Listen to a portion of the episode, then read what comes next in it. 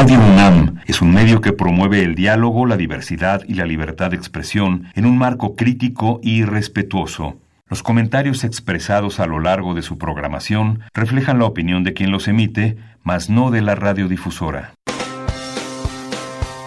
Opciones educativas. Orientación vocacional. Arte y cultura. Deporte y salud. Esto es Brújula en Mano. El primer programa de orientación educativa en la radio.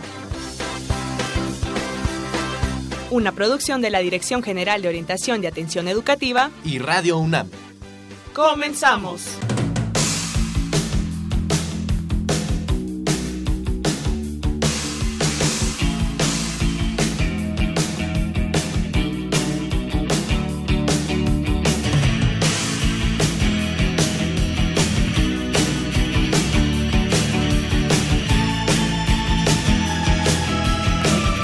Hola, ¿qué tal? Muy buenos días. Estamos aquí en Brújula en Mano. Hoy es 2 de septiembre del 2019 y vamos a transmitir el programa número 1207 de este Brújula en Mano de la Dirección General de Orientación y Atención Educativa. Con el gusto tenemos de estar con ustedes Livia Gómez y Marina Estrella en esta mañana un poco calurosa. Ah, calurosa, un poco calurosa, un poco ajetreada, porque bueno, pues ya con el inicio de, clases de, de, todos los estudiantes claro. a nivel básico, a nivel eh, bachillerato, a nivel licenciatura, bueno, el tránsito en la mañana es está de locura, claro. Bueno, pues también nuestros eh, nuestra policía también está muy activa esta semana, esta esta mañana y le mandamos un saludo a toda, a todos nuestros eh, patrulleros que están ahora en tránsito, eh, este pues manejando todo toda esta cuestión del tránsito. Bienvenidos. Así es, Marina. Bienvenidos sean todos ustedes eh, a este 860 AM de Radio Universidad Nacional y a este programa de orientación educativa porque les traemos dos temas que bueno, esperemos de su de su interés. Yo creo que sí, Lidia. Yo creo que sí, claro que sí, Marina. Vamos a hablar sobre la carrera de Ciencias de la Computación, que es una carrera que tiene bastante demanda por los, las y los estudiantes. Y también vamos a tener aquí a los ganadores de la presea, eh, ingeniero Bernardo Quintana Rioja. Ajá, para que nos cuenten cómo fue su experiencia, qué significó para ellos y ellas eh, adquirir este, este reconocimiento. Entonces, bueno, va a estar muy interesante, Marina. Así es, y bueno, pues si usted decía que en esta vida, en esto, en estos tiempos no hay valores, aquí vamos a, vamos a hablar platicar de, de todos estos valores que traen ahora los chicos que están en el bachillerato de la Universidad Nacional que nos cuenten cuáles son sus valores y por qué ganaron esta presencia. Así es. Y esta carrera que es Ciencias de la Computación, que además eh, es Ciencias de la Computación, es una carrera eh, con un perfil diferente a Ingeniería en, en Computación, uh -huh. a Matemáticas aplicadas a la computación. Hay una serie de carreras relacionadas con la computación eh, en la Universidad Nacional y ahora les traemos este perfil de la carrera de ciencias de la, de la computación. Así es que quédese con nosotros la próxima hora. Vamos a tener más y más información sobre, sobre esta carrera y también sobre los valores en los jóvenes. Y bueno, pues eh, también vamos a tener regalos, ten, traemos para ustedes mm. dos tomos, un tomo... Ah, mira, ajá, un tomo de... Eh, la enciclopedia Cosmos de la enciclopedia ciencias Cosmos, biológicas ciencias y biológicas. física. Exactamente y física para aquellos que estén interesados en esta área bueno pues eh, en la enciclopedia Cosmos nos, nos tiene estos dos dos temas. Y bueno pues nosotros nos encontramos a través de Facebook también. Ajá. saludamos a nuestros internautas de, Facebook. de Facebook.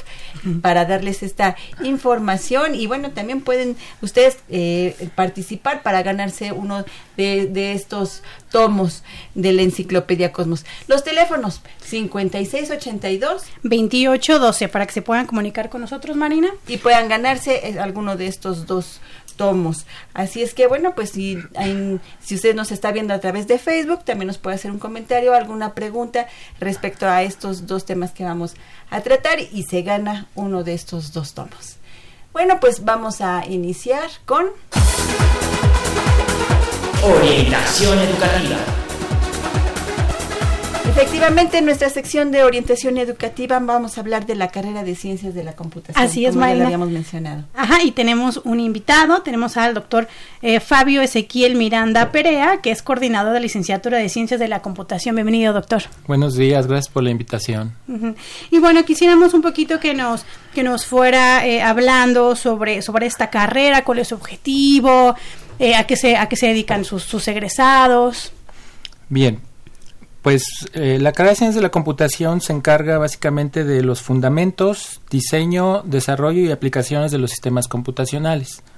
Como justo acaban de mencionar, eh, sí hay una diferencia importante con eh, la ingeniería en computación. Em, básicamente podemos dividir la carrera en tres ejes grandes. Primero son fundamentos teóricos, tanto matemáticos como de computación, como puede ser matemática discreta, lógica, algoritmos y fundamentos de lenguajes de programación. Después tenemos las habilidades propiamente de computación, que por supuesto tienen que ver con programación, con bases de datos, ingeniería de software, eh, y por último tenemos aspectos teóricos, pero que también están integrados a la práctica. Por ejemplo, algo este, muy importante hoy en día, que son los fundamentos y aplicaciones de la inteligencia artificial. Eh, esta, esta carrera entonces, eh, eh, digamos que eh, está más enfocada a la programación, doctor. No, No. no, e- e- esa es una cosa im- importante que, que todos los escuchas y sobre todo aquellos que, que están buscando carrera de- deben tener bien en claro. Saber cómo programar es esencial para nuestra carrera, pero es un solo un componente. O sea, un científico de la computación no nada más programa. O sea, diseñamos, analizamos algoritmos para resolver problemas, para estudiar el desempeño del software, eh, y estos problemas tienen un rango muy amplio, o sea, pueden ir desde lo más abstracto, como determinar, por ejemplo, qué se puede, pero sobre todo también qué no es posible hacer con la ayuda de una computadora, y después, da- ya que se tiene una solución, averiguar si es factible, es decir, si con los recursos computacionales que tenemos realmente nos va a servir en, en tiempo, ¿no? Pero entonces, ¿cuál, ¿cuál sería como exactamente la diferencia entre ciencias de la computación e ingeniería en computación? Eh, digamos una analogía. Eh, por ejemplo, la construcción de un puente. Un ingeniero, pues es quien tiene toda la autoridad para construir un puente aplicando eh, ciertos fundamentos. En ese sentido, el científico de la computación es quien verifica los fundamentos y de hecho los propone. Ok. Eh, Ustedes nos pudieran decir entonces, eh, como científicos de la computación, eh, esta idea de ciencia ficción, podría yo decir, de, de las computadoras, eh, eh, la- las, ustedes como, como científicos están diseñando esta, estas nuevas computadoras de- del futuro en donde bueno pues a lo mejor ya hay una comunicación más directa del hombre con la máquina Aquí hay una diferencia importante. La licenciatura trata de estudiar la computación, es decir, los- el proceso de cómputo, no las computadoras en sí. O sea, las computadoras, por supuesto, son una herramienta fundamental, pero no son nuestro objeto de estudio. Nuestro objeto de estudio es la computación. En ese sentido, una analogía famosa eh, de un científico proveniente de la computación o atribuida a él es eh, la siguiente. L- Las ciencias de la computación no tratan acerca de las computadoras, no estudian las computadoras más allá de lo que la astronomía util- estudia a los telescopios. Es decir, los telescopios no son el objeto de estudio de la astronomía, son una herramienta primordial, pero la astronomía es algo más. En ese sentido, las ciencias de la computación son mucho más que las computadoras. Perfecto. Para poder un, un poquito más entender ¿no? cuál sería el rol de un científico de la computación, ¿puede dar algún ejemplo de cómo se desempeñan, en, por ejemplo, en el campo laboral? ¿Qué, qué hacen en una empresa, en una organización? ¿A qué se dedican? ¿Cuáles son pues aquellas problemáticas principales que ellos responden? Eh, el abanico de posibilidades eh, en el área laboral es muy grande. O sea, nuestros egresados van desde programadores altamente calificados, eh, líderes de proyectos, también eh, son muy importantes como técnicos de apoyo para las ciencias computacionales. Y aquí también quiero hacer una aclaración. Las ciencias computacionales son las ciencias, digamos, tradicionales, pero con el apoyo de la computadora. La física computacional, la química computacional, la biología computacional, la bioinformática, etcétera. Entonces el abanico va desde eso y hasta pues ser investigadores nuevamente en ciencias de la computación.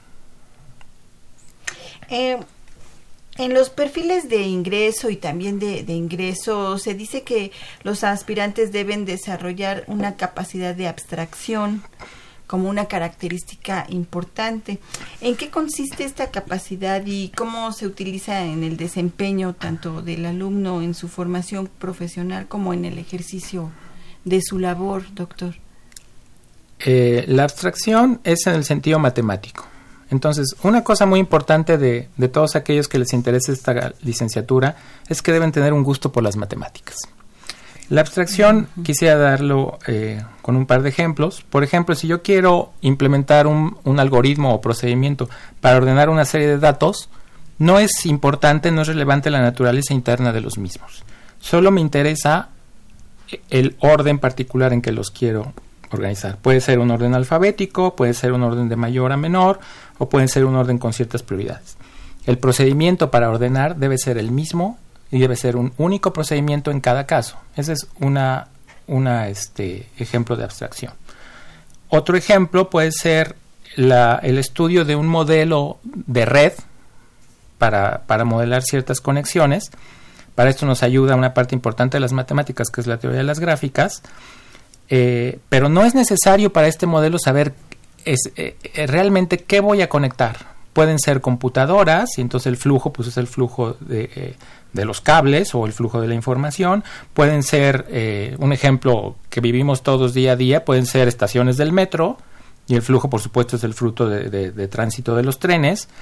Puede ser un flujo de información, puede ser un flujo de prioridad, de jerarquía. El problema otra vez es el mismo. Entonces a esa, a esa abstracción nos referimos.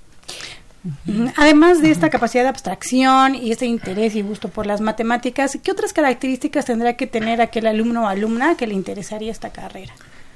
Eh, una muy importante es interés por la tecnología, pero interés por la tecnología como más allá de un usuario. Digo, a todos nos interesa tener la última tecnología, pero con esto me estoy refiriendo ahora como como a querer abrir la máquina o el teléfono y ver cómo funciona en cierto sentido, o como querer ver, a ver, las aplicaciones que estoy usando, cómo fueron implementadas, en qué lenguaje o con qué, con qué estrategias. Otra cosa importante es gusto por el trabajo en equipo.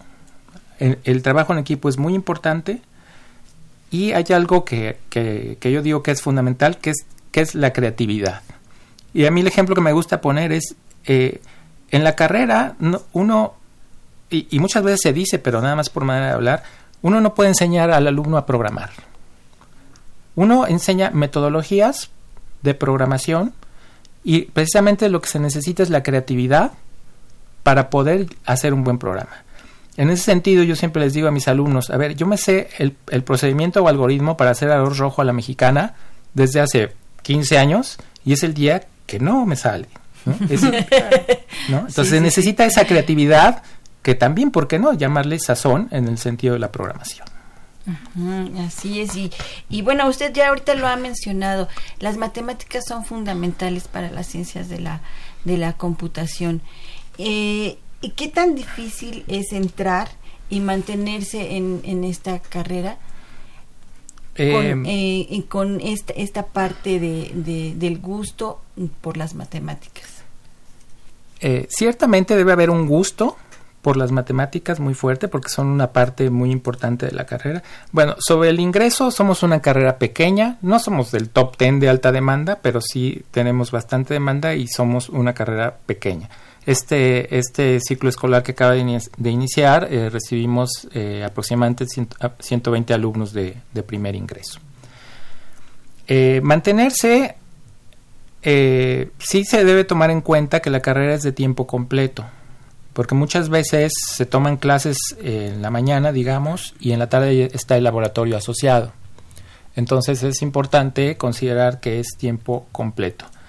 eh, es riesgoso muchas veces, dada la demanda tan grande de, gente calificada en, computación, muchas veces es bastante común un alumno entra al mercado laboral antes de terminar la carrera.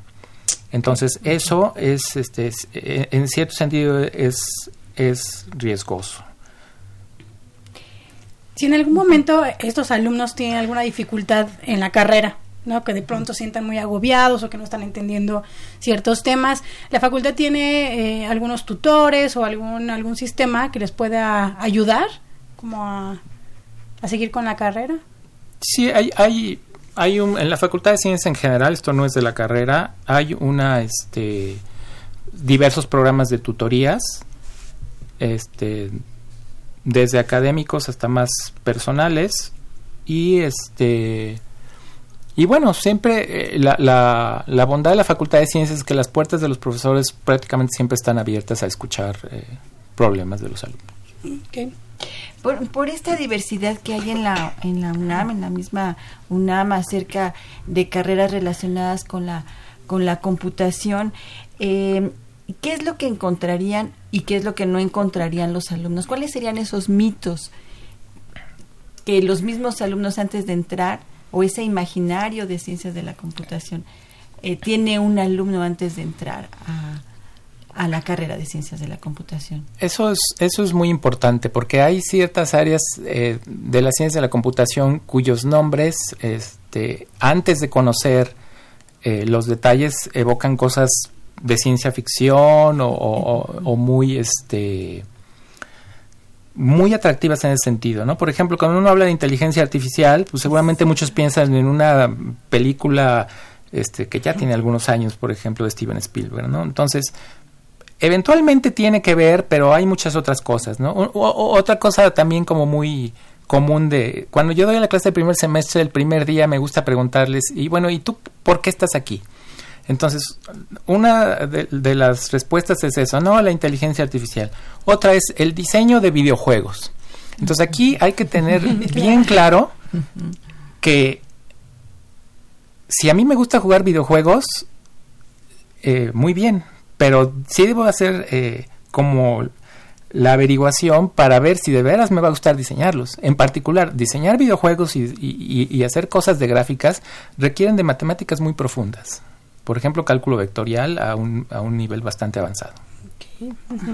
No solamente este, este ambiente visual que tienen las, eh, los videojuegos, ¿no? Que eso sería más bien una animación. Exacto, y hacer la animación, por eso, por eso yo al, al principio decía, en cierto sentido, pues somos como, como artífices de, de la computación, ¿no? Somos, no tenemos aquí un programa este, y nada más lo usamos, ¿no? Por ejemplo, para hacer animación, sino que estudiamos y de hecho inventamos los programas para hacer animación, por ejemplo. Y eso requiere realmente matemáticas profundas. Y platicando un poquito sobre el campo laboral, ya un poquito no nos comentó, pero eh, ¿en, qué, ¿en qué instituciones se puede desempeñar este, este profesionista? Los egresados están en ambos sectores principales, en, tanto en el sector privado como en el sector público. Eh, la gran parte del tiempo acaban de líderes de proyecto por, el, por, por, este mismo asunto de que no nada más sabemos eh, cómo programar o cómo utilizar programas, sino que sabemos diseñar algoritmos y analizar si los algoritmos eh, realmente van a poder ser útiles con los recursos que contamos. Hay otra parte, tal vez menor, pero también, también este, no es así completamente raro, de gente que es freelance, que inicia sus propias pequeñas empresas de software, de consultoría, y esa también es otra, otra posibilidad. Entonces el campo laboral es, es muy amplio. Es bastante amplio, pues dado que hoy en día pues prácticamente no hay nada que no tenga que ver con, con, con, una computadora. Claro. De hecho, nosotros en la de, la, de GOAE Marina tenemos compañeros ¿no? que se dedican a esta área y, bueno, ¿no? siempre es una ayuda eh, cómo pasar eh, programas, cuestionarios, ¿no? De hecho, este acaba de, de va a hacerse la aplicación del PROUNAM ahora en la versión digital, ajá, que un compañero justamente de esta profesión lo ha digitalizado para hacerlo mucho más más más eficiente. Un saludo a Javier Contla, que, bueno, pues está muy activo ahí. Sí. Y pobrecito, ¿no? Porque Siempre tiene, muchísimo trabajo, por cierto. por cierto, que tenemos que, que eh, a Javier Contla eh, eh, le, lo felicitamos porque bueno pues eh, si ustedes están en el sistema del bachillerato tanto en prepa como en CCH y ustedes van a, realizar este esta prueba de orientación que se llama ProUNAM de aptitudes e intereses bueno pues esta prueba eh, en línea va a ser obra y artífice de Javier Contla que le mandamos un, un saludo muy grande no y, y bueno pues gracias gracias a él pues eh, estamos eh, conversando también este eh, con bueno con, toda la labor que él hace en orientación, nos permitimos hacerle preguntas al doctor, ¿no? Claro. Como por ejemplo esta parte de, de, algoritmos que, que, bueno, no solamente yo le pregunto a usted, doctor, ¿estos algoritmos solamente son aplicados a la computación por ustedes o también pueden ser en otras áreas? No, los algoritmos eh, realmente, pues como acabo de decir ahora que hablamos de la abstracción, un, algoritmo se puede aplicar en distintas áreas, ¿no? Eh, el análisis de algoritmos, que sí es una parte de las partes más matemáticas de la licenciatura, eh, fundamenta, pero ya el uso de los algoritmos, la pregunta que se debe estar haciendo el científico de la computación o como coloquialmente les llamamos el computólogo es, ok, ya tengo aquí mi algoritmo, eh, ya, ya más o menos matemáticamente verifiqué que funciona para lo que quiero, pero eso no basta. Ahora tengo que ver, tengo los recursos para que, para que de veras se pueda utilizar, para que de veras allá afuera en el mundo real, este, porque a diferencia de los matemáticos que les tienen sin cuidado, este, puedo tener yo un algoritmo, que los que llamamos que corren en tiempo exponencial, pues que simple y sencillamente no va a servir para nada porque va a ocupar un tiempo demasiado grande. Y eso es algo que en este mundo pues no tenemos. Sí, yo, yo es lo, lo, que veo en la labor de, Javier, que eh, eh, esta, esta aplicación de sus conocimientos no solamente son, bueno, sí, claro, que los aterrizan, en, los aterrizan ustedes en un programa computacional, pero está basado en otras este o aplicable a otras eh, cuestiones eh, de vida no por ejemplo eh, alguna vez él me comentaba que esta idea en, en, el metro de que se formaran antes de antes de entrar es precisamente una idea de un matemático de un computólogo de, de, la UNAM precisamente. Y es en base precisamente a esta parte que ya explicaba el doctor de los flujos de información, de los de, de, de, de cómo fluye el tránsito, el tránsito vehicular, el tránsito de personas. Entonces, bueno, eh, esta, eh, estos estudios que hacen los, los computólogos no solamente son aplicados a una computadora. Claro. Y por tanto la, importancia de la creatividad marina y también del trabajo en equipo. Exacto. ¿no? Sí, en efecto uno tiene que tener una combinación de ambas cosas, ¿no? Eh, eh, de cierto sentido de investigación, de que sí va a haber atrás muchas matemáticas, muchas cosas de computación que no tienen que ver con programar directamente, pero también, o sea, no, no, son, el científico de la computación no es un matemático, en, en el sentido de que no le basta con, ok, el problema tiene una solución. La pregunta más importante es esa solución es viable de implementar. Eso es algo que, tienen, que, que tienen que, estar pensando todos los días la, la, gente que estudia ciencias de la computación.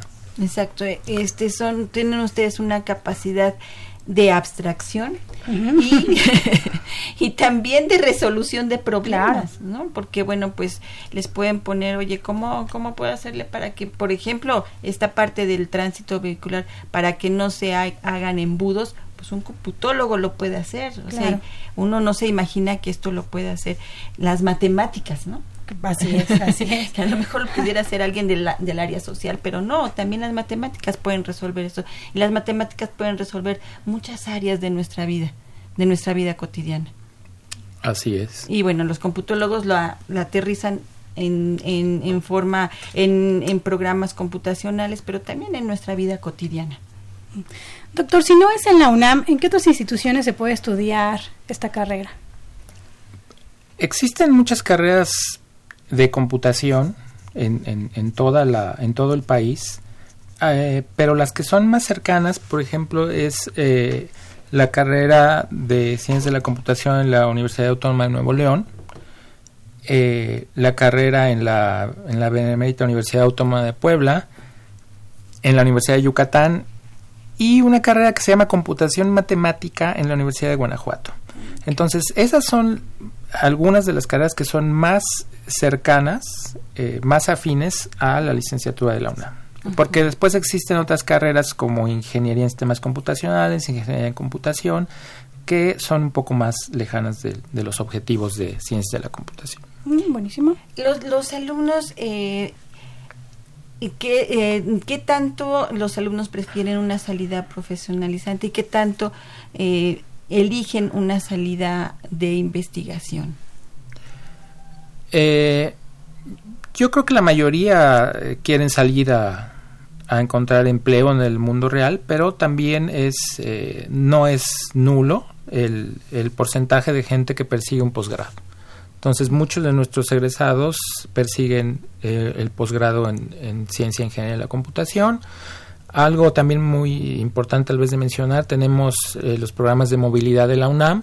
Entonces, en los últimos semestres es posible eh, pues salir tan, ya sea de la ciudad o hasta del país a, a, cursar un semestre y eso por supuesto es completamente uh -huh. formativo y, y, y, ayuda a ver este pues hacia dónde quiero ir en mi siguiente paso. El idioma es muy importante entonces para este tener otro un idioma más. Sí, bueno, el, el, el plan de estudios incluye seis cursos de inglés obligatorios, curriculares, uh -huh. eh, y es muy importante porque ciertamente, eh, pues el inglés es lengua franca, ¿no? El inglés es, eh, sobre todo en, en, en, las, ya en los últimos semestres, pues la bibliografía, que es bibliografía, este, pues tanto libros como ya artículos de investigación, pues ciertamente están en inglés. Entonces sí es muy importante el idioma inglés para la licenciatura. Mm, muy bien. Aquellos alumnos y alumnas que estén interesados en esta carrera, ¿dónde pueden encontrar más información? ¿Será que se pueden acercar a la facultad, eh, platicar con profesores, con estudiantes? Por supuesto, la página de la Facultad de Ciencias está la información. También eh, una, una, cosa, una bondad muy bella de la Facultad de Ciencias es que las puertas están abiertas. La mayoría de los profesores este, no tienen ningún problema en que entre un al, un alumno o un candidato a escuchar las clases. Entonces varias veces me han preguntado esto y les digo, bueno, pues entra para que veas un poco de qué se trata directamente, ¿no? Porque porque porque ciertamente la decisión de elegir una carrera este pues con cierta proporción, pero pues sí es como casarse, ¿no? O sea, va uno a convivir con la carrera unos cuatro años, cinco, todos los días y aun cuando uno este tome la decisión y este pues esté enamorado en el caso de casarse, todos sabemos, bueno, todos los que estamos casados sabemos que eh, hay ciertos problemas, ¿no? Entonces es lo, es lo, es lo mismo con la es lo mismo con la licenciatura, ¿no? Uno tiene que conocerla y y uno puede ir y preguntar, ¿no? O sea, mi puerta siempre está abierta y la de la mayoría de los profesores, ¿no? Okay, entonces, bueno, los invitamos a que, eh, a que, visiten la Facultad de Ciencias y, bueno, que se animen a conocer más de esta carrera. Eh, claro, tan interesante. Tan interesante, tan, claro. Tan versátil, ¿no? Por supuesto. ¿Algún mensaje final, doctor? Pues ciertamente a todos los interesados, eh, reitero, averigüen a profundidad de qué se trata, ¿no? Eh, recuerden, no basta con que nos guste la tecnología, ¿no? Y recuerden que estudiar ciencias de la computación no es estudiar las computadoras, okay. sino todo lo que está detrás de ellas eh, en sentido teórico y en sentido de aplicación. Pues le agradecemos mucho al doctor Fabio Ezequiel Miranda Perea, quien es coordinador de la licenciatura de Ciencias de la Computación por haber dado esta información para Brújula en Mano. Muchas gracias. Doctor. Muchas gracias por la invitación. Muchísimas gracias y no se vaya, seguimos nosotros en Brújula en Mano, seguimos platicando ahora de la presea ingeniero Bernardo Quintana Arrioja con algunos ganadores de ella. No se vaya.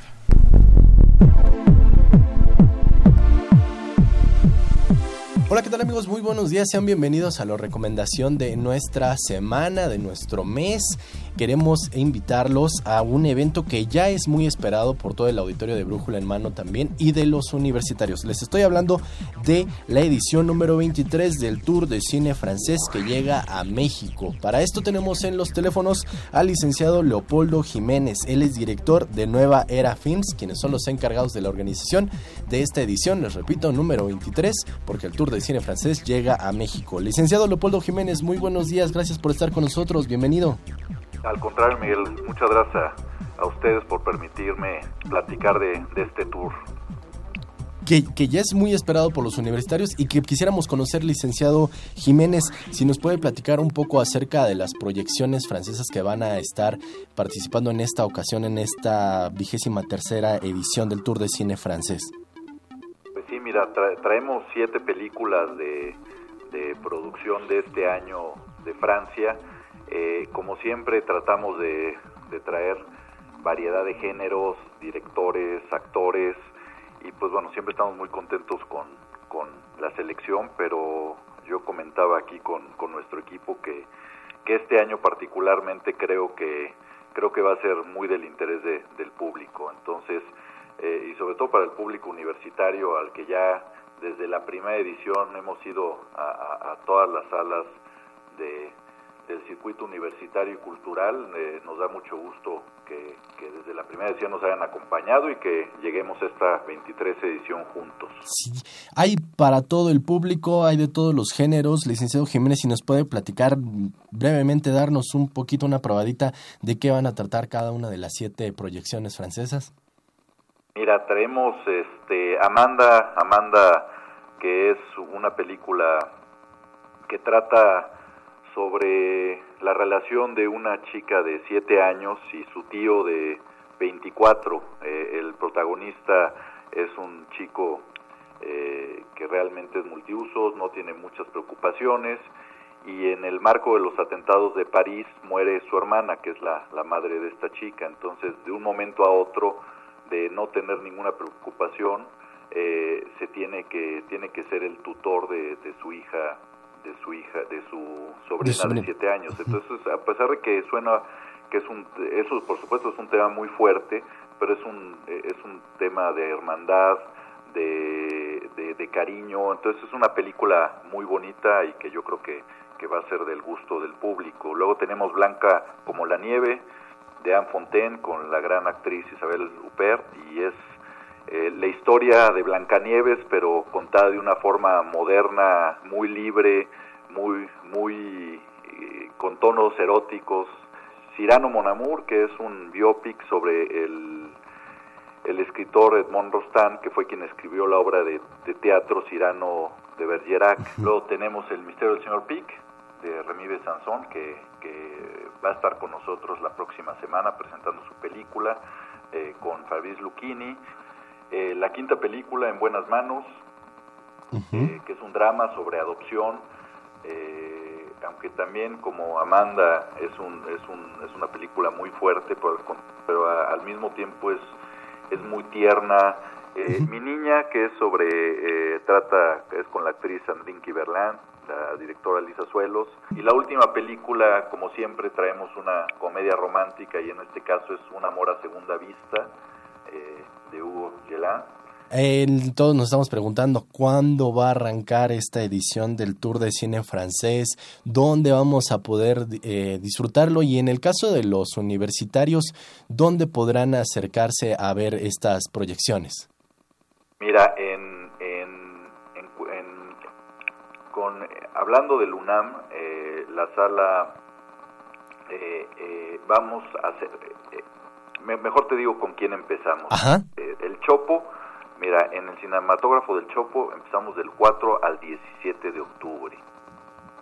Y en y cerramos con broche de oro, ya es una tradición cerrar el tour en, en las salas del Centro Cultural Universitario, en la sala Julio Bracho, hasta enero del 2020 pero como vamos a todo el circuito cultural, eh, podrán, podrán ver a partir de este 6 de septiembre eh, en ah, la Cineteca Nacional, en Cinemanía, en el, Cinema IFAL, eh, Cine Tonalá, eh, podrán, podrán ahí asistir y bueno, cuando, si no tienen si no tienen oportunidad, bueno, ya será este enero o también en las salas de nuestro socio fundador que es Cinépolis, que bueno, también hay como 40 salas en toda la Ciudad de México y ahí también podrán este, disfrutar de este tour. Yo les recomendaría que, que se metieran a nuestras redes sociales y en nuestra página. Sí, ¿Cuál, ¿cuáles son cuáles las redes sociales principales?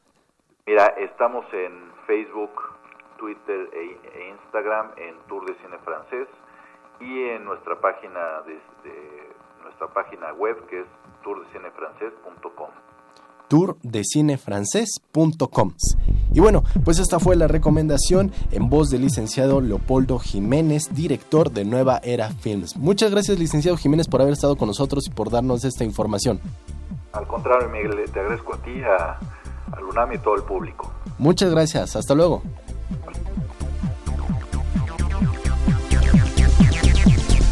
Bueno, pues ahí lo tiene, ahí tenemos una invitación para ir al Tour de Cine Francés, inicia este viernes 6 de septiembre en todos los Cinépolis. Así es. Qué emoción. Qué emoción, sí, Marina. Y, eh, por cierto, tenemos regalitos, Marina, tenemos sí. tres pases dobles para el Tour de Cine Francés que inicia este viernes 6 de septiembre, para que nos llamen, Marina, al 56 82 28 12. Así es, Que puedan ganar su 56. pase doble.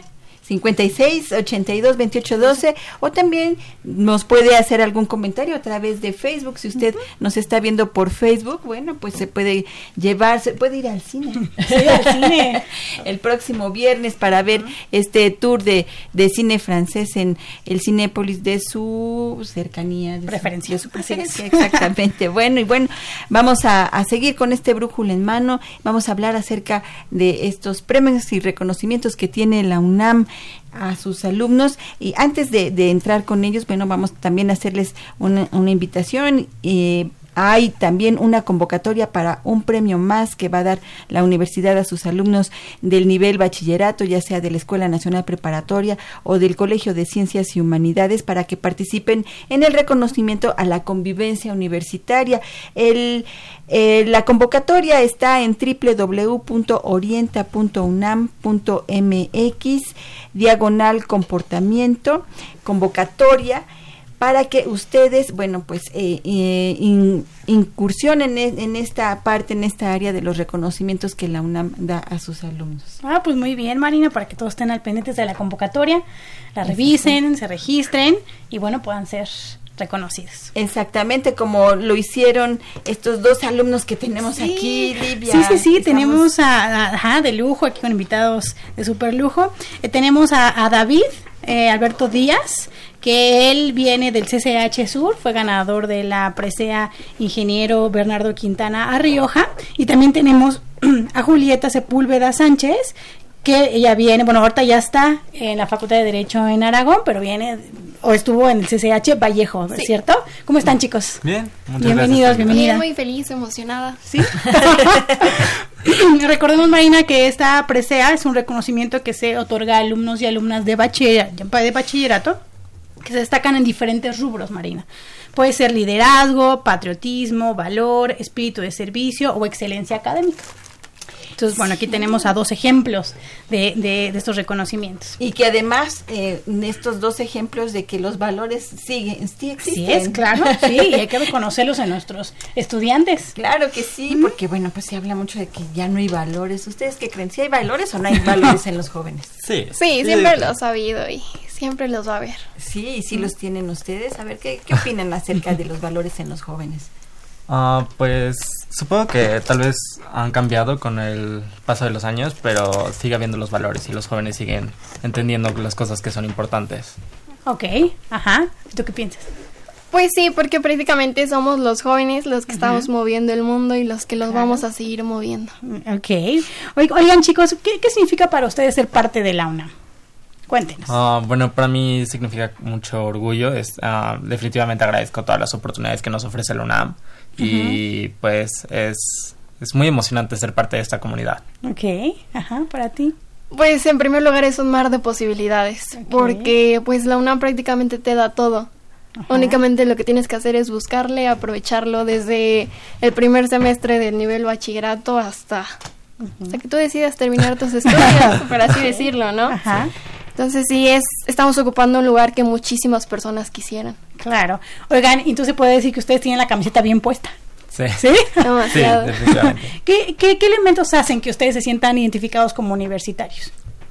Pues al final, o sea, al estar en los espacios que tiene la UNAM, o sea, desde nuestros planteles o la- cuando vamos a CEU, a estos eventos culturales o incluso a la entrega de premios, definitivamente es como algo que hace que se sienta el orgullo universitario. Ok. ¿Y De hecho, ti, incluso desde el extranjero, ¿no? Cuando vas a visitar algún lugar y ves que hay una sede UNAM, eh, dentro o fuera de la República, dices, wow, o sea, hasta aquí llega mi casa de estudios, mi alma mater. Sí, efectivamente estar en los espacios y en todas las oportunidades, talleres que nos dan, te hace decir, wow, yo soy de aquí. Ok. Oigan, cuéntenos un poquito, ¿cómo, cómo estuvo esto del, del premio? ¿Alguien los postuló? ¿Ustedes se postularon? ¿Qué pasó? Ah, ¿Cómo pues fue? para nominarte para la presea necesitas una carta de postulación de un profesor o puedes hacer tu, tú mismo tu carta de postulación. En mi caso, una profesora me ayudó a postularme y lo demás fue presentar mi currículum. Ajá, ¿y qué? ¿Pero qué es que sentiste cuando la profesora te dijo, oye, creo Pues- que es buen candidato para este premio? Pues fue padre. Ah, al final yo ya he trabajado con esta profesora en proyectos de investigación, entonces fue como, o sea, me comentó de la presea y entonces fue como, va, pues eh, son interesantes, suena como una buena oportunidad, entonces ¿Tú, ¿Tú en qué categoría este, este, participé en excelencia académica. en excelencia académica? ¿Y qué tiene que tener un alumno para poder ganar esta presa en este, en este rubro? Pues para empezar un muy buen promedio. Ah, y además eh, pues destacar en actividades con mm, con índice académico en las actividades extracurriculares, o sea, por ejemplo, proyectos de investigación o ferias, cosas por el estilo. Ah, muy bien, y tú has participado en, en ellas. Sí. Ah, ok. ¿Y tú, Julieta? Pues yo había estado buscando esta oportunidad, bueno, no, no sabía en sí de la presea, pero sí había estado buscando pues becas, premios y fue una profesora, de hecho se llama, bueno, Alejandra Arana, ella estuvo ahí en el CCH, manejaba una parte de un espacio de la escuela que nos daba a los jóvenes oportunidades de dar talleres y me dijo, oye, fíjate que este está muy padre, o sea, alguna vez deberías de intentarlo y en ese momento que me dijo pensé, bueno, no lo sé, o sea, lo, voy- lo estoy dudando, ¿no? Dije, ¿qué tal si no? ¿Qué tal si sí? Entonces ya después dije, no, sí. Ahora sí. Entonces yo empecé a armar mis documentos, mis papeles. De hecho, justamente estaba cerca de la fecha límite. Dije, no, esto tiene que quedar porque tiene que quedar. Sí. No hay de otra.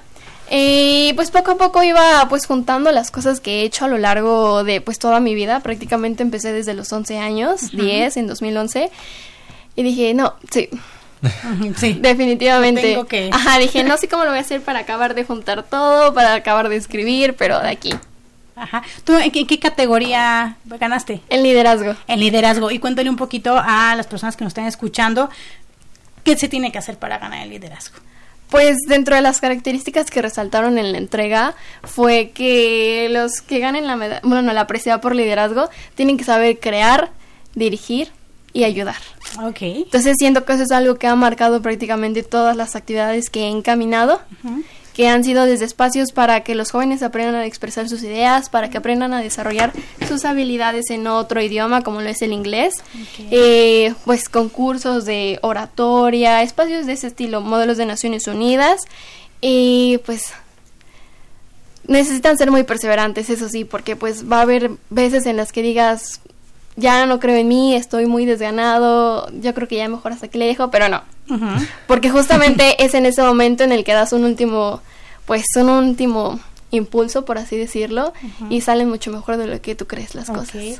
Oye, danos un ejemplo de este tipo de actividades que haces. O sea, ¿haces talleres o qué cosas Sí, haces? de hecho, durante el CCH eh, yo dirigí la comunidad para el... eh, la comunidad de debate del CCH, Ok. se llama Codec Vallejo. Eh, fueron dos años en el que prácticamente cuando yo llegué era un taller muy chico. Éramos a lo mucho seis personas, ya contando a los que los dirigíamos y trabajábamos en formato entre pares. Yo alumno te enseño a ti a desarrollar tus capacidades, que también eres alumno, y así pues propiciamos que haya más confianza entre nosotros y un mejor entendimiento. Eh, entonces pues era muy padre ver a los chicos llegar todos tímidos, sin... Ajá, porque sí, o sea, y verlos salir hechos un monstruo, participando en un concurso de oratoria, expresando sus ideas. Y me dio mucho orgullo que uno de ellos ganó el primer lugar. Entonces fue como de... Wow, todo vale la pena, ¿no? Hacer todo ese trabajo. Sí, dices, con esto me basta, con saber que dejé algo en alguien. Ok. Oigan, ¿qué, qué, qué creen que necesita un estudiante para, para aspirar a estos reconocimientos? Pues definitivamente necesita disciplina, también necesita mucho cariño al aprender. O sea, al final también aprendemos cuando dirigimos cosas y encaminamos a las personas.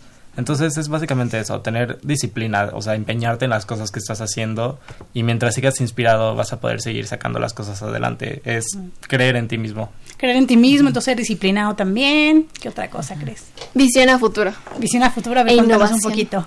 Porque si yo puedo decir, va, yo voy a hacer esto nada más un rato, pero pues tienes que ver cómo puede trascender y cómo puedes mejorar lo que ya existe. Ok. Y hablando sobre verte al futuro, ¿alguna vez imaginaron tener un reconocimiento como esto? Mm, ¿Como este? Personalmente no, creo que no es algo que imaginaba en algún futuro cercano. Ajá. Yo tampoco, porque todo lo que he hecho lo he hecho con amor y con pasión, sin esperar nada a cambio. Entonces es como que, o sea, ves materializado en esa presea todo lo que has hecho. Ujú.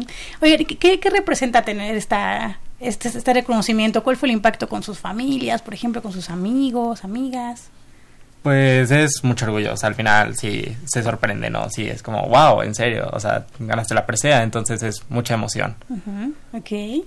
Sí, mi, desde que les comenté a mis padres y a mi familia en general, dijeron, no, sí, este, pues ya vas a ver cómo todo va a salir muy bien. Ellos estaban muy entusiastas, estaban ahí dándome apoyo.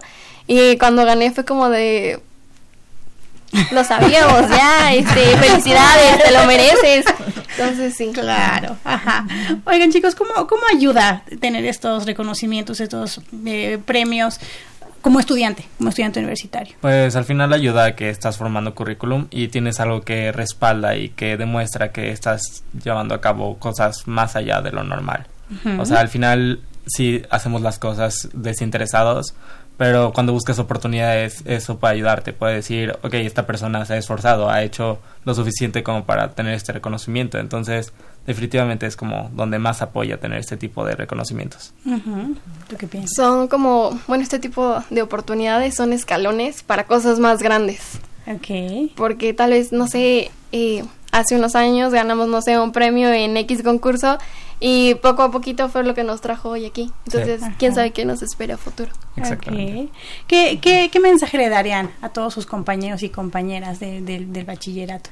pues que se sigan esforzando y que no hagan las cosas, o sea, al final no las hagan solo porque, ah, me van a dar una constancia, o háganlo porque lo disfrutan. O sea, si en serio están disfrutando lo que están haciendo, o sea, realmente llegar al punto de la presea no va a ser pesado ni cansado, va a ser, wow, o sea, en serio, hasta sientes que lo mereces más. Claro.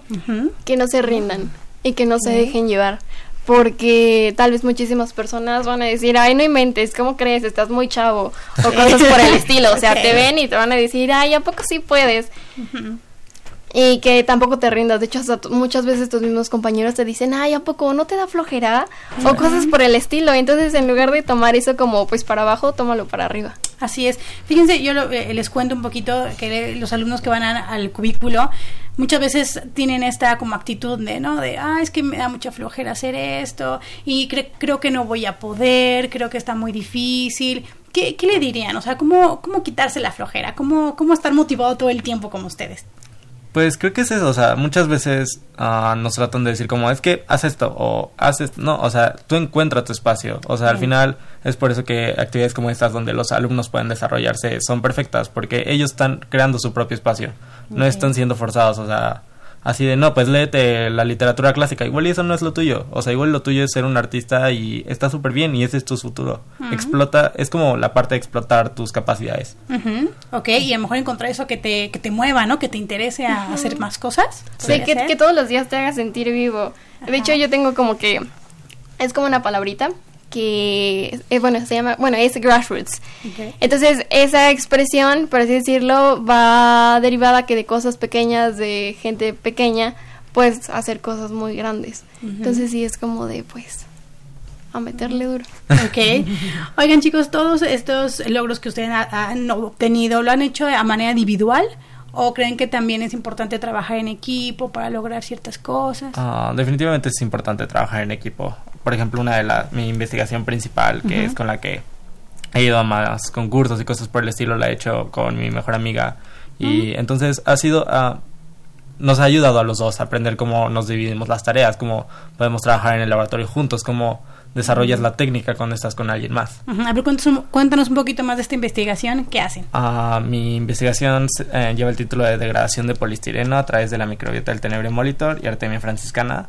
Básicamente busca una alternativa sustentable para degradar eh, el unicel. Entonces, ah, la empezamos de hecho desde nuestro primer semestre en el bachillerato y básicamente hemos trabajado en diferentes ah, experimentos para ver los resultados trabajando con estas bacterias. Oh, wow, y han tenido buenos resultados, me imagino. Sí, hasta el momento. Ajá, ¿y han, han este, participado en otros concursos? Sí, ah, hemos participado en los foros que ofrece la UNAM, hemos participado en la Feria de las Ciencias, que también es por parte de la UNAM, participamos en un evento en Morelos, que luego nos dio, o sea, como una acreditación para un evento nacional en Morelia, y en el evento en Morelia nos ganamos una acreditación para un evento en Taiwán. Entonces, o sea, es, es como decía, al final son escalones, son Claro. pequeños escalones, o sea, cuando entré al bachillerato no pensaba que iba a escalar hasta eso y ahora eso de Taiwán fue un escalón para la presea. Claro, pero todas esas cosas hay que buscarlas, ¿cierto? Porque muchos Sí. de tus compañeros piensan que las oportunidades te llegan así de, oye, esto, esto, ¿no? Entonces Sí, no. hay que buscar, ¿cierto? Sí, o sea, la UNAM está repleta de oportunidades, muchas veces no las queremos ver, pero de que están, están. O sea, y al final mi experiencia ha sido en las ciencias experimentales, pero también conozco compañeros que igual y se han ido a talleres y sacan cosas muy padres del arte, o sea, al final las cosas están para todos. Mm, ok, ¿tú? Pues sí, de hecho, efectivamente, la colectividad siempre va a ser la fuerza del hombre. Eh, desde mis proyectos, que es un grupo de estudiantes que entre ellos mismos se apoyan y ah, desarrollan sus capacidades, hasta los modelos de Naciones Unidas, que son de los Ajá. propios jóvenes, desarrollamos nuestras capacidades en técnicas de investigación y de oratoria para entender, pues, los conflictos, las problemáticas, lo que sea, eh, a nivel nacional e internacional. Eh, también hace poco fui becaria de la Embajada de Estados Unidos por la beca Jóvenes en Acción 2018, que pues igualmente eh, somos un grupo de jóvenes líderes en todo México que desarrollamos un proyecto en nuestra comunidad.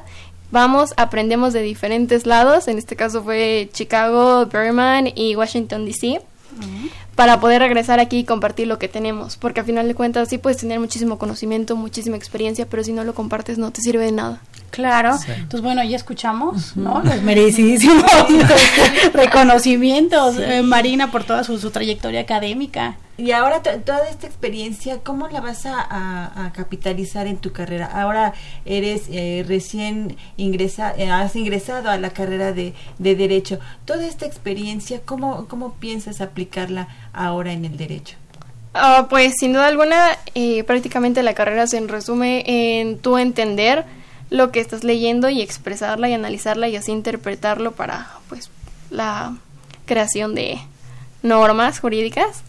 Entonces, la habilidad interpersonal, el desarrollo con las demás personas y la inteligencia emocional forman parte fundamental de lo que es o debería ser un abogado. Entonces, pues con esas herramientas voy a seguir desarrollándome para pues para poder expresarme y todo por el estilo. Ok, y tú David, cuéntanos qué carrera quieres estudiar, ya sabes, tú ya Sí. no sabes. Sí, yo quiero estudiar la carrera de investigaciones biomédicas y pues definitivamente es tomar todos los conceptos teóricos y aplicarlos en diversas investigaciones, proyectos. O sea, por ejemplo, cómo desarrollas algo para que te dé para que lo puedas utilizar, por ejemplo, en la industria, lo puedas utilizar en la parte médica. Entonces es como yo pienso aplicar lo que he aprendido en mis proyectos. Mm, ok, suena muy bien. Oigan, y bueno, ya tienen este premio, ¿qué sigue? ¿Qué sigue para ustedes? ¿Qué han pensado? Pues seguir, bueno, para empezar, para mí, terminar el bachillerato. Ah, Claro. Además, investigaciones biomédicas es una carrera de pase indirecto, entonces prepararme para los exámenes de conocimientos y cosas por el estilo. Y pues seguir practicando en el inglés para seguir buscando becas y cosas por el estilo para poder seguir desarrollándome en otros espacios. Ok, ¿y tú, Julieta? Híjole, pues el destino es muy incierto, ¿no? Hace un año ni siquiera me hubiera imaginado estar aquí o con la presea, pero lo que yo quiero es asistir a algún foro internacional de jóvenes para expresar nuestras opiniones y ver qué se puede hacer. Entonces ese es como que ahorita lo que yo quiero, todavía no sé cuál, todavía no sé cómo ni cuándo, pero solamente sé que eso es lo que sigue para mí, encontrar un espacio internacional para expresarme. Para seguir. Muy bien.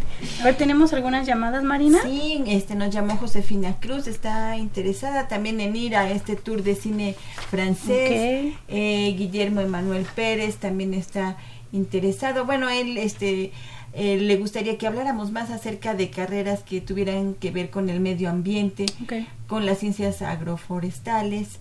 Y bueno, pues el tema del medio ambiente es Sí, un está. tema que está, bueno, ahorita eh, muy, muy importante y la gente también muy, muy interesada. Afortunadamente todos estamos muy interesados en que nuestro, en, en cuidar nuestro medio ambiente. Así es, Marina. Así es, así es que bueno, pues ellos están interesados en ellos. Invitemos también al público a que nos siga llamando, a que nos siga dando sus comentarios a través de Facebook, a través de nuestro teléfono 56 82 28 12. Estamos regalando tres pases para el tour de cine francés, así es que si usted quiere ir al cine este fin de semana, bueno, pues llámenos 56 82 28 12 o coméntenos en en Facebook eh, que quiere preguntarle a estos ganadores de la presea ingeniero Bernardo Quintana Arrioja. Oigan, ¿y por qué se interesaron por esta presea en específico, en especial? ¿Cómo, cómo estuvo este eh, esta participación de ustedes? Pues eh, en mi caso fue porque mi maestra, mi asesora, que me ha ayudado con mis proyectos de investigación, me comentó de ella y pues se vio como una buena oportunidad. Al final, mm, pues tiene distintos rubros. Pensé que la excelencia académica era uno donde me podía desarrollar bien. Y pues básicamente fue, o sea, ya viendo las cosas que te piden, fue como, está bien, me gusta lo que está pidiendo. O sea, creo que es una presea bastante importante. Entonces, es una buena oportunidad. En tu caso, Julieta. Ah, pues igual fue cuando vi la convocatoria y no sabía mucho, entonces me puse a investigar. Igual me pareció increíble que tuvieran una categoría de liderazgo, porque muchas veces, aunque no queramos, pues es algo fundamental en nuestras vidas, pero no se les da el reconocimiento. Muchas personas no, no dicen yo soy un líder. Claro.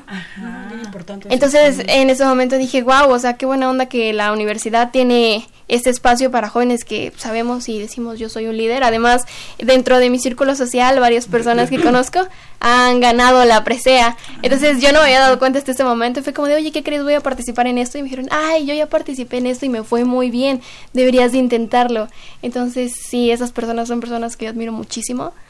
Entonces, pues dije, ah, de aquí soy. Muy bien, chicos. Perfecto. Bueno, ¿qué les dirían? ¿Qué, ¿Qué mensaje les dirían a los alumnos que nos están escuchando, que nos están viendo a través de Facebook? Y que, bueno, tienen alguno de estos, de estos valores eh, que pueden ser reconocidos como el valor de la excelencia, el del liderazgo, el del valor mismo. ¿Qué le dirían a ellos? pues que se sigan esforzando y que pues que tomen como ejemplo esto y que vean que hay espacios donde pueden obtener reconocimientos por lo que están haciendo. Al final todo lo que hacemos cuenta. Entonces, pues si hay un reconocimiento, vale la pena trabajar por él. que todos somos muy valiosos, todos tenemos mucho que demostrar, mucho por hacer, y que si no vamos por todo, ¿a qué vamos, no? Siempre hay que ir con ese ámbito, bueno, con esa idea de ganar y seguirse comiendo al mundo. Buenísimo. Bueno, pues muchísimas gracias. Estuvimos eh, con David Alberto Díaz de Fandi y también con Julieta Sepúlveda Sánchez. Ellos dos son egresados, bueno, eh, Julieta egresada de CCH Vallejo, ahora alumna de, eh, la carrera de Derecho en la FES Aragón. Y bueno, estamos también con David, que, que él es de CCH Sur.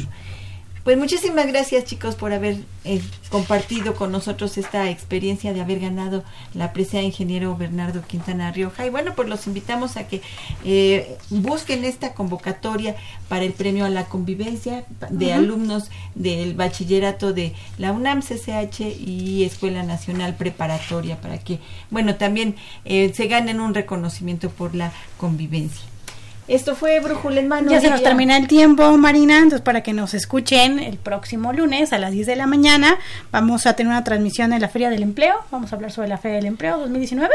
Así es, y bueno, pues nos vamos a la Feria del Empleo. Nos vamos a la feria. la próxima semana, así es que esté muy atento para saber qué es lo que va a haber, cómo puede este- usted ingresar, cómo puede participar en esta Feria del Empleo UNAM 2019. Nosotras nos vamos en los controles técnicos, estuvo con nosotros Socorro Montes, muchísimas gracias. En la producción Miguel González, en la realización y producción general el licenciado Saúl Rodríguez Montante y en la conducción estuvimos Livia Gómez. y Marina Estrella. Los esperamos la próxima semana con más y más temas en este brújula en mano de orientación y atención educativa. Hasta la próxima. La Dirección General de Orientación y Atención Educativa, Y Radio UNAM presentaron Brújula en Mano. el primer programa de orientación educativa en la radio.